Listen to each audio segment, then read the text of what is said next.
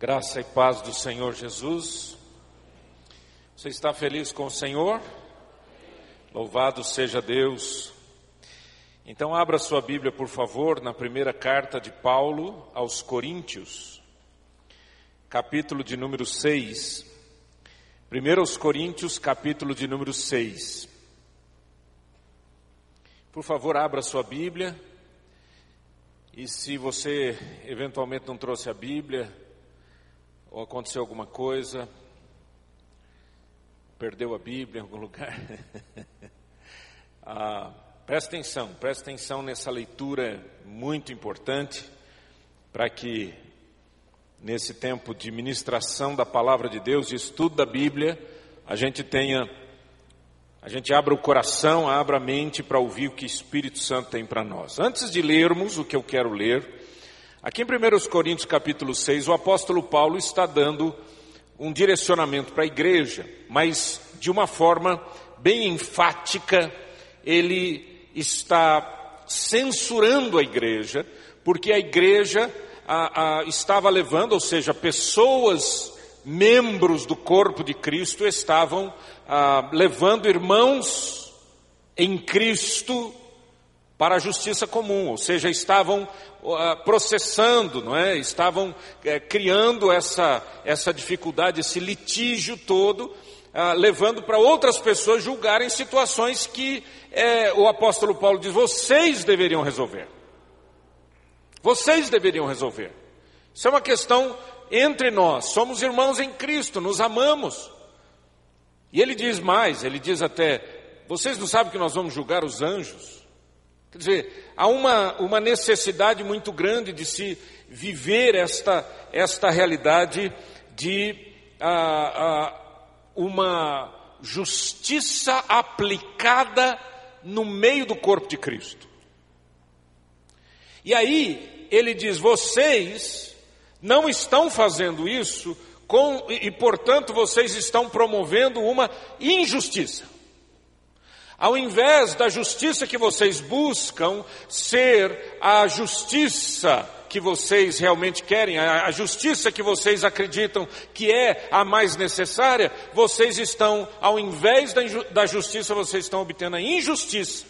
E aí no verso 9 ele diz assim: acompanhe comigo.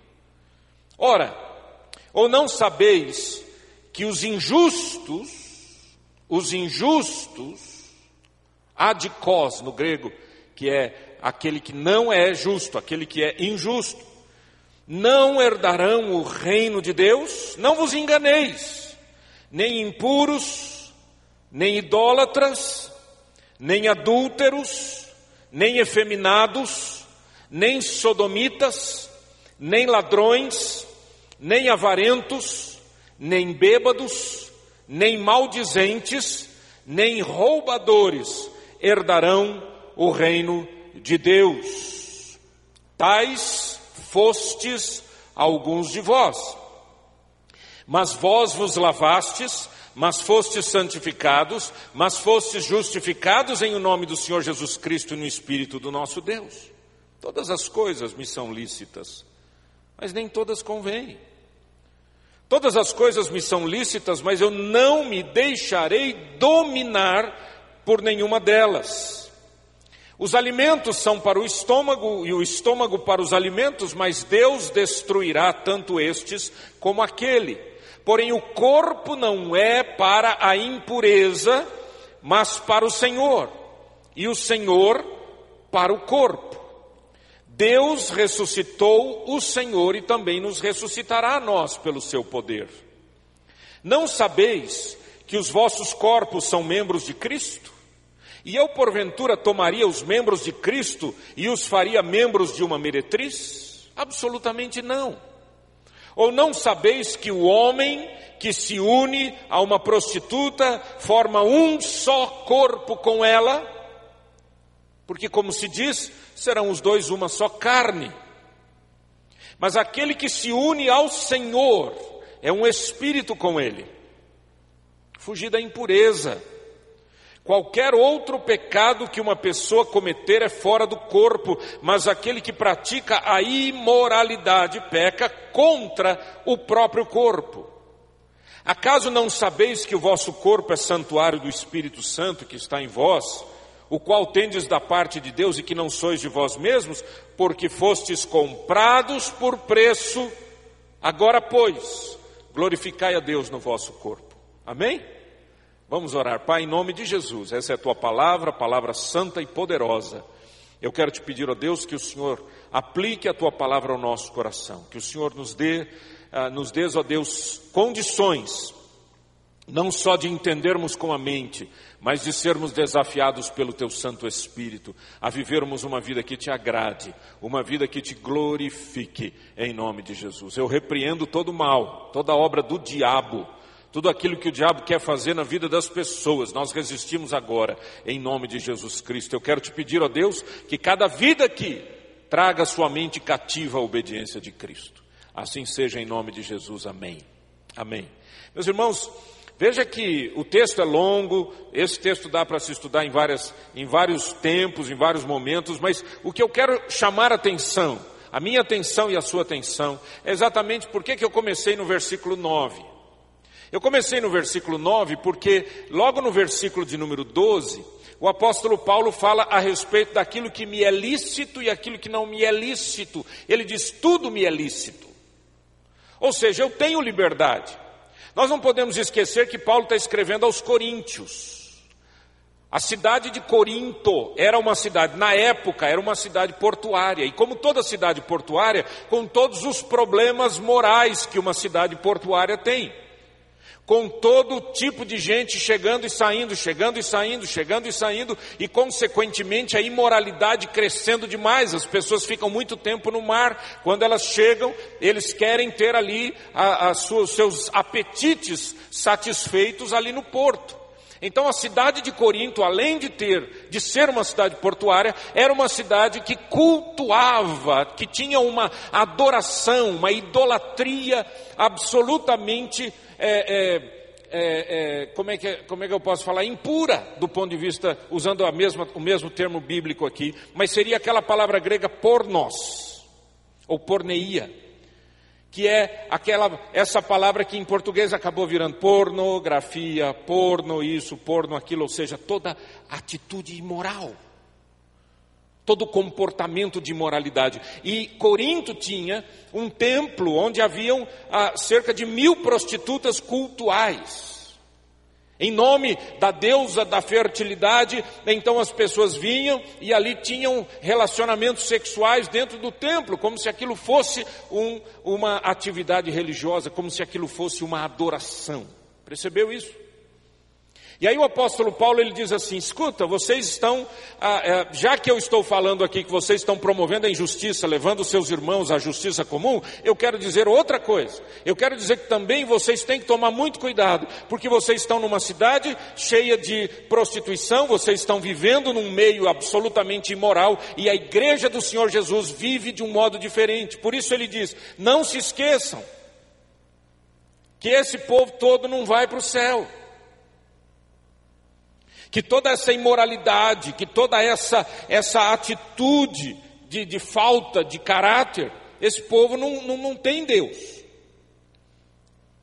E aqui é o ponto: a quem você pertence. Se você pertence a você, você diz assim: eu vou satisfazer todos os meus apetites.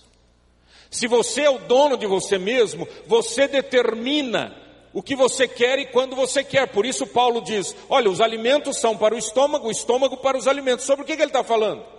Ele está dizendo porque ele está usando uma palavra grega que é ventre, é mais do que estômago. Às vezes a palavra aqui, a tradução está tentando buscar uma compreensão melhor, mas ele usa a palavra que eles utilizavam para ventre. E ventre é a sede das emoções, e a sede dos sentimentos, e a sede dos apetites. Ele diz: os alimentos são para o estômago ou para o ventre, o ventre para os, para os alimentos, nesse sentido de que se você pertence a você, você vive em função dos seus apetites. Mas a pergunta é: a quem você pertence? Por isso que ele utiliza No versículo de número 12 ele diz: Todas as coisas me são lícitas, mas nem todas convêm, todas me são lícitas, mas eu não, não me deixarei dominar. Essa palavra é importantíssima. É a palavra, é a mesma palavra no grego para autoridade. Ele diz: Eu não vou ficar sob a autoridade de nada. Ou ninguém, ou alguém. Eu não vou ficar sob a autoridade de uma outra pessoa. Nem sob a minha própria decisão. Eu vou viver para Deus.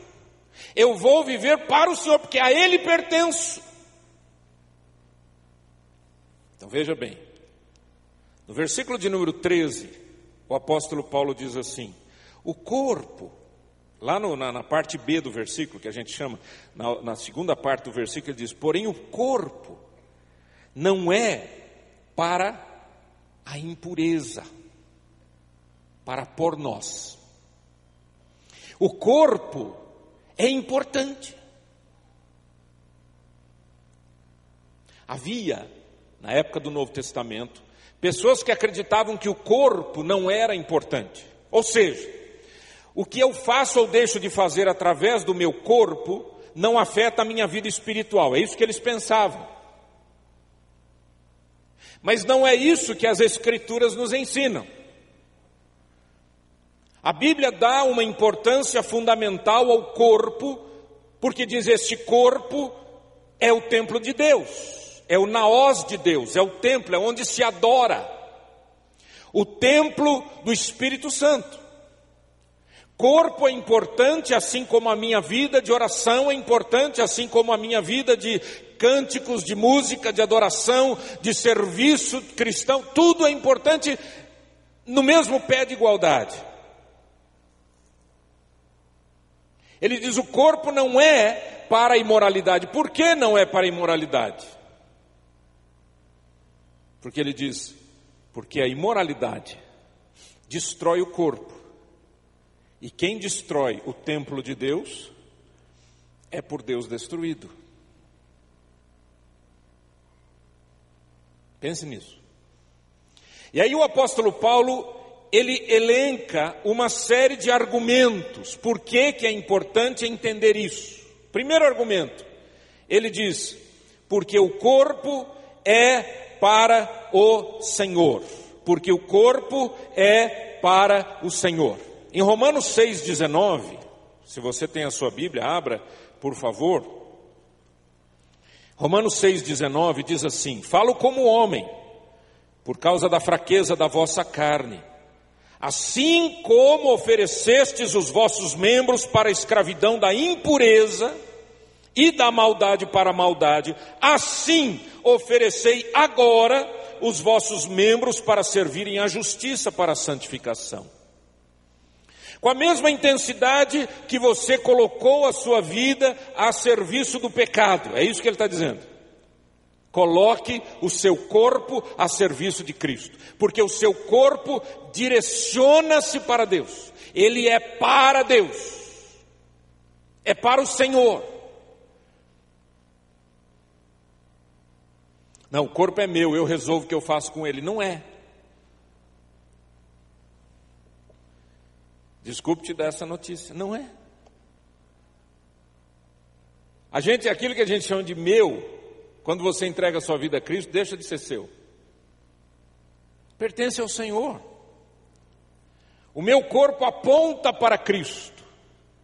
Por isso é importante o que eu faço por meio do corpo. Tem pessoas, por exemplo, que vivem uma vida de impureza sexual. Como é que vive uma vida de impureza sexual? Seja através da prostituição, ou do adultério, ou que seja. Ou seja, elas estão vivendo uma vida promíscua, chega no domingo e estão na igreja.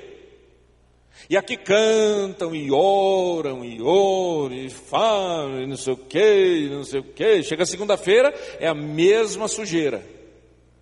E não vê diferença. Fala assim, mas está tudo bem, porque Deus é amor.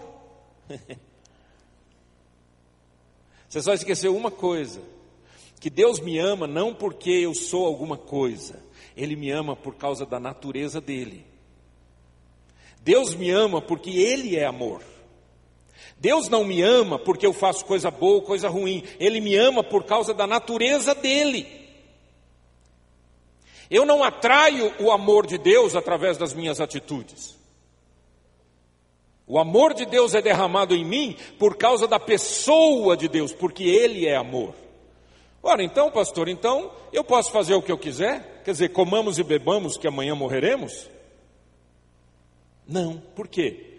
Porque no momento em que você entrega a sua vida a Cristo, você deixa de pertencer a você. O apóstolo Paulo disse: Já estou crucificado com Cristo e vivo, não mais eu, mas Cristo vive em mim. E o viver que agora vivo na carne, vivo na fé no Filho de Deus, o qual me amou e a si mesmo se entregou por mim. Eu vivo hoje por causa de Cristo, é para Cristo. Esse é o primeiro argumento. Por que não a imoralidade? Porque eu vivo para Cristo. Então, meu amigo, você é namorado, está namorando. Ah, mas a gente já faz namoro, a gente já está namorando faz tempo, mas a gente vai casar, pastor, a gente se ama demais. Tá, conta outra, porque essa, essa conversa é a mesma, a gente já conhece. Isso te dá liberdade de ir para a cama com a sua namorada? A gente vai casar, pastor. Então casa. E aqui eu vou dar um conselho, viu, menina? Você que está namorando, já faz um tempão que você está namorando, bate aquele papo legal com o rapaz e fala, meu filho, cinco anos, seis anos, sete anos, já vai fazer bodas de alguma coisa esse negócio. Não é verdade? Para para pensar um pouquinho. Ama, casa. Me dê uma prova do seu amor, vamos para a cama. Não, vai para a cama não. Amém, amém. Gostei do amém, irmão, mas é para casar. Você está tá certo. Não, eu sei, você está falando Eu, eu peguei, é que eu falei mais rápido que você, então deu certo. Mas é isso, você me ama. Vamos casar. Por que o casamento? Por que o casamento e não a imoralidade?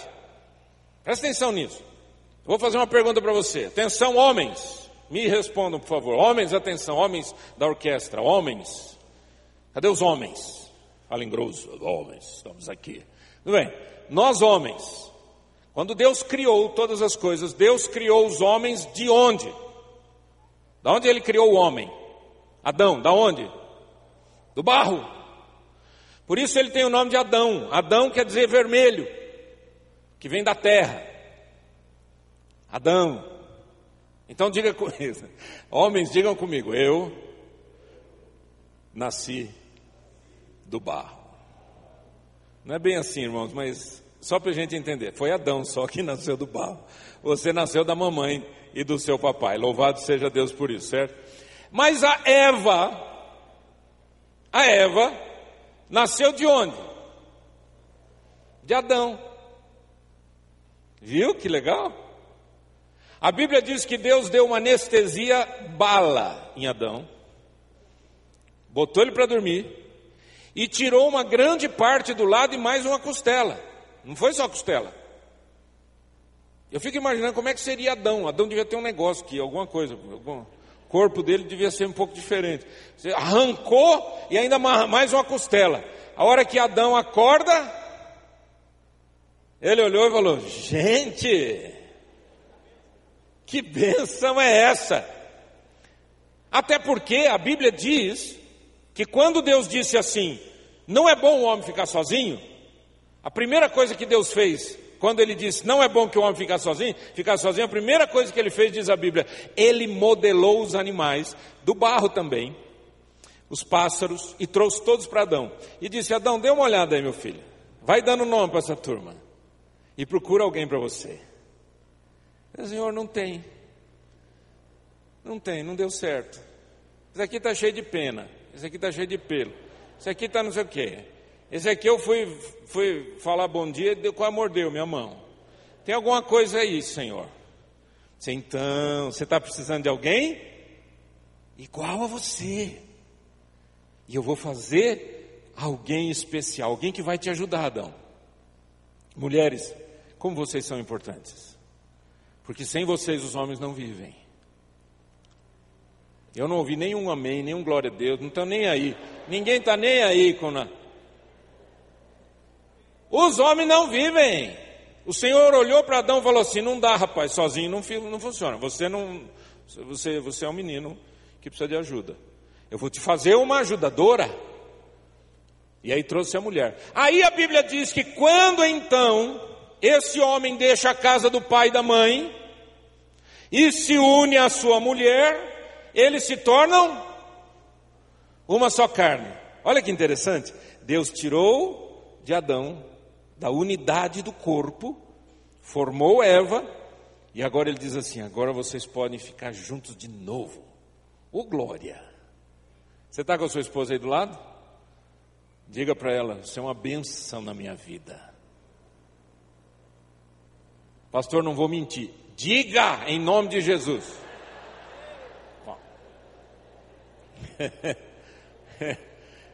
Pelo menos diga com fé. Diga com fé. Você será uma benção. Em nome de Jesus, né?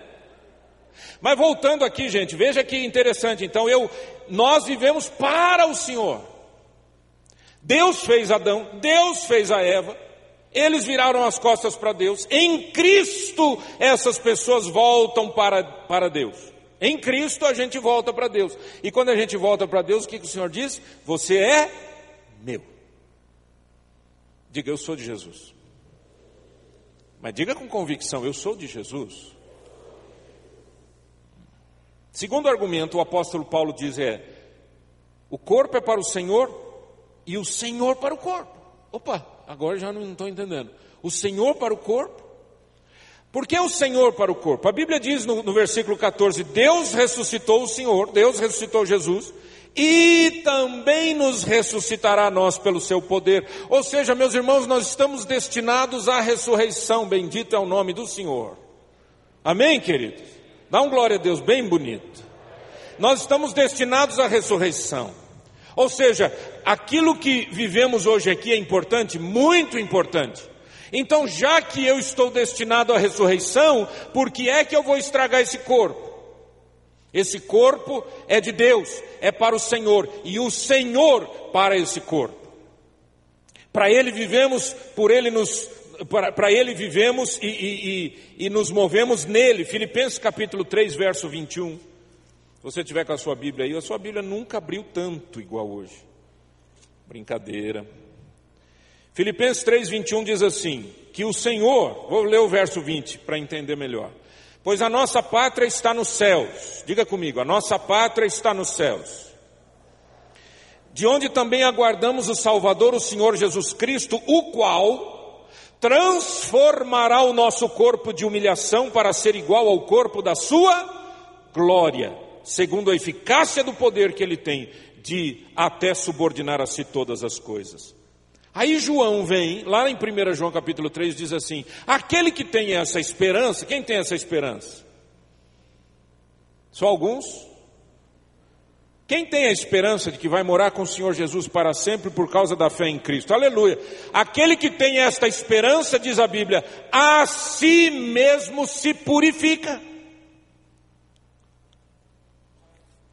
Tem muita gente vivendo nessa terra, dizendo: já que eu vou para o céu, quando eu chegar no céu, lá a Bíblia diz que não vai haver mais tristeza, não vai haver mais dor, não vai haver mais, mais né, nenhuma dificuldade física, etc. Então não importa o que eu faça aqui, quando o Senhor me ressuscitar, Ele me dá outro corpo. A Bíblia diz: não é assim, tem a ver, porque aquilo que você faz por meio do corpo tem a ver com a sua vida espiritual. Terceiro argumento, voltando lá em 1 Coríntios capítulo 6. Ele diz, verso 15: Não sabeis que os vossos corpos são membros de Cristo? E eu, porventura, tomaria os membros de Cristo e os faria membros de meretriz? Absolutamente não. Ou não sabeis que o homem que se une à prostituta forma um só corpo com ela? Porque, como se diz, serão os dois uma só carne. Uau! Pastor, e, e daí? E, e se eu já.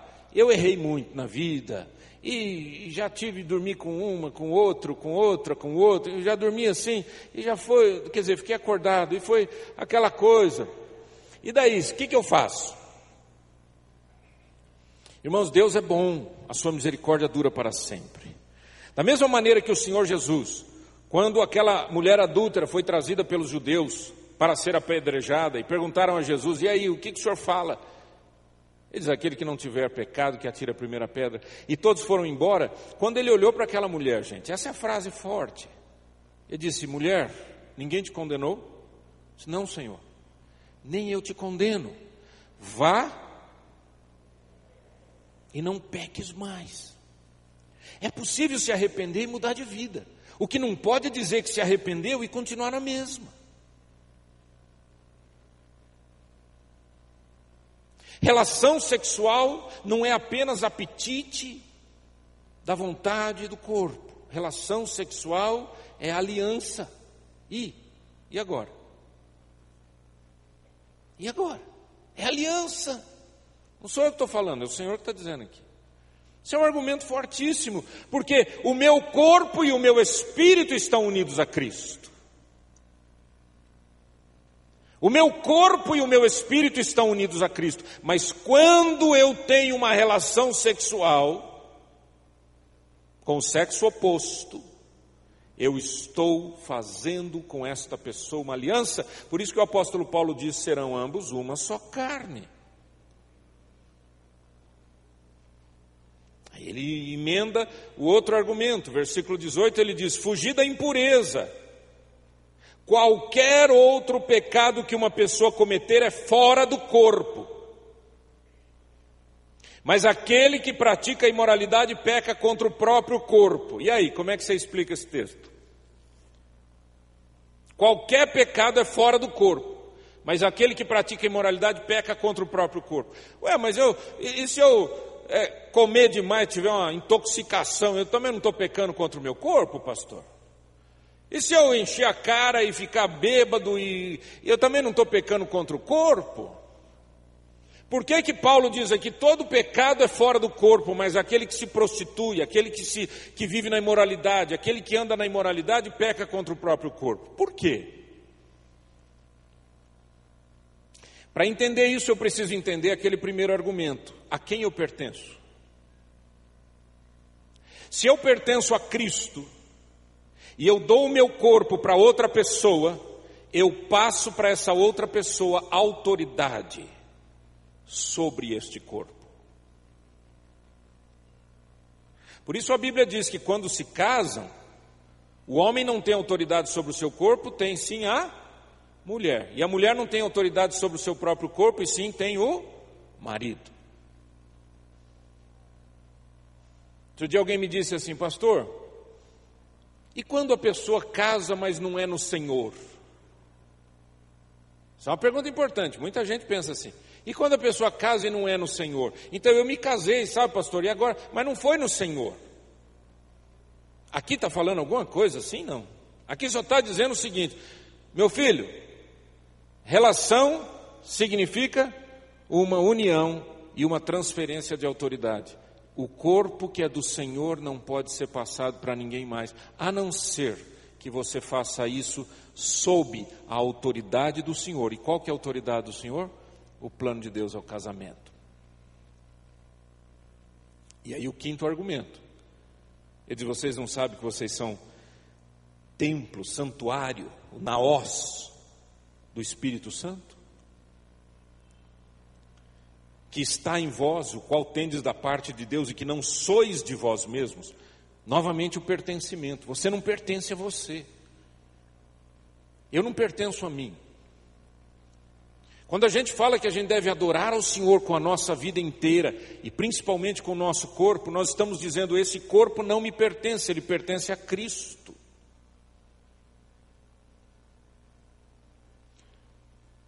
E eu devo viver sob a direção de Cristo e fazer aquilo que o Senhor Jesus disse que eu devo fazer, e não aquilo que os meus apetites me dizem para fazer.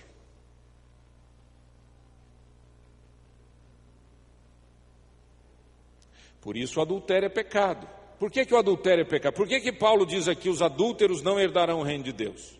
Por quê? Porque quando uma pessoa se casa, está debaixo da, do plano de Deus, o casamento. O que se espera é que essa pessoa seja da outra pessoa. Ela não pode ser de duas outras pessoas, de três outras pessoas, de quatro outras pessoas. Não dá. Você pertence a Cristo e pertence ao seu cônjuge. Eu pertenço a Cristo e pertenço àquela menina linda que está sentada ali, que é minha esposa. Ela pertence a Cristo e me pertence. Eu tenho responsabilidade sobre ela, porque Deus me deu o privilégio de, através da nossa união, termos um relacionamento de transferência de autoridade. Eu pertenço a ela, ela pertence a mim, mas ambos pertencemos a Cristo. Então, por isso que o adultério é pecado, por isso que a imoralidade, a prostituição, a relação fora do casamento é pecado. Por isso que a imoralidade, seja ela qual for, é pecado. Por quê? Porque você está usando o seu corpo. Horas e horas na internet, vendo pornografia Casado ou solteiro, quanto, quanto que isso está acontecendo? Quanto, quanto, quanto, quanto que isso está destruindo famílias? Eu estou começando a ouvir pessoas dizendo assim: ah, eu acho que seria bom a gente dar uma pimentada no casamento. Esse negócio de apimentar casamento, deixa eu te falar, existe vários tipos de pimenta. É, é né? existe pimenta malagueta, pimenta vermelha, pimenta verde. Tem até umas pimentas aí que falaram que não dá nem para comer, né? Pimenta forte. Agora, fora essa apimentada, meu filho, cuidado com esse negócio de apimentar casamento. Ah, o nosso relacionamento precisa ser, aliment... precisa ser apimentado. Aí o cara convida a mulher para assistir filme pornô. A Bíblia fala que moralidade não é para você, filho. Ai, tem um livro aí muito bom que parece que dá uma apimentada. E assim vai, não é isso? Vocês não estão ouvindo isso? Não estão conversando sobre isso muitas vezes? Vocês estão ouvindo, ainda que você não faça isso, mas o povo está falando sobre isso. Querido, em nome do Senhor Jesus, sabe o que, que apimenta um casamento? Amor, respeito, consideração, relacionamento com Deus, vida santa. Você saber que você pertence à sua esposa, que o seu marido, que, que, que o seu marido é seu, que a sua esposa é sua. Fidelidade apimenta casamento respeito um pelo outro, cuidado com o corpo.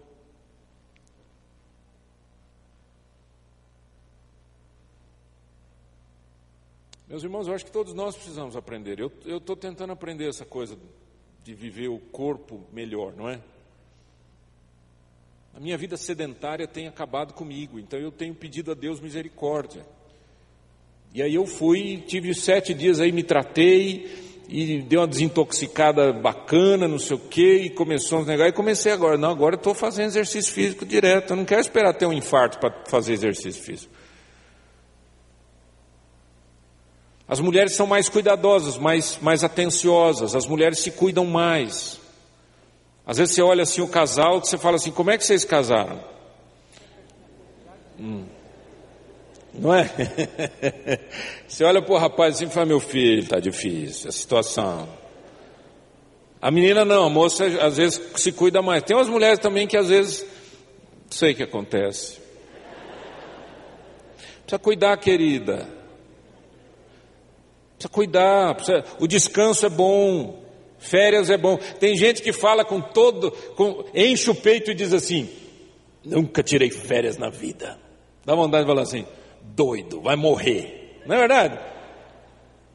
Férias é importante, descansar é importante, caminhar é importante, comer bem é importante, tudo já foi falado aqui, mas muito mais a sua vida no sentido de compreender: eu não sou meu, eu sou do Senhor. E assim quero viver para a glória dele. Vamos ficar em pé e orar em nome de Jesus.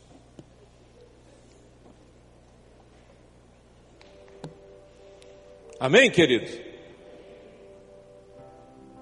Homens, teremos as nossas, a nossa reunião na terça-feira, normalmente, tá? O Holy Hour começa às seis e meia, vai até às oito. A gente sai do restaurante e vem para cá no Atoto, em nome de Jesus, oito e meia. Eu tive o privilégio de trabalhar no, no Canadá com, com uma organização que apoiava e que enviou o missionário que iniciou esse trabalho lá em Uganda. Privilégio, glória a Deus por isso. E vê-los hoje, ver o que Deus está fazendo. Você não pode perder na terça-feira, mas você não pode perder o Holy Hour também em nome de Jesus. Amém, queridos? Só as mulheres dizem amém. Eu falo assim: os homens precisam vir e tal. Amém, as mulheres. Amém, pastor. Amém. Chama de novo, pastor. Querido, em nome de Jesus, vamos colocar na presença de Deus a nossa vida. Eu e você precisamos do Senhor. E nós estamos aqui em nome de Jesus, carentes que o Senhor trabalhe a nossa vida. Vamos, vamos sair daqui desafiados hoje, gente, a, a oferecer a nossa vida cada dia mais para o Senhor e dizer: Pai, o meu corpo te pertence, a minha mente te pertence, os meus sentimentos te pertencem. E olha aqui, os meus apetites te pertencem. Pai, em nome de Jesus, declaramos, Senhor amado, com nossos lábios que cremos na tua palavra Declaramos com os nossos lábios que a tua palavra é a verdade. Declaramos com os nossos lábios que o Senhor é Deus e o Senhor está por detrás da tua palavra. Que a tua palavra só tem sentido e significado porque ela é tua, ela não é dos homens. Reconhecendo isso, Senhor, nós nos submetemos à tua palavra. E quando fazemos isso, entendemos a necessidade de nos arrependermos, Senhor, porque percebemos que muitas vezes estamos fora desse plano. Pai, eu quero te pedir que cada homem, cada mulher aqui, em o um nome santo de Jesus Cristo, esteja completamente dedicado ao Senhor, Pai, porque não há outra vida melhor a não ser a vida com Cristo e para Cristo. Se alguém aqui, Senhor, nunca nasceu de novo, não teve ainda experiência do novo nascimento em Cristo Jesus, toca nesta vida e mostra, Senhor, que a cruz foi suficiente para resolver todos os problemas da humanidade. E aqueles todos, ó Deus, que creem no Senhor Jesus e a Ele entregaram suas vidas, que façam diferença nesta terra, vivendo como pertencendo a Cristo e não como pertencendo a este mundo ou a si mesmos.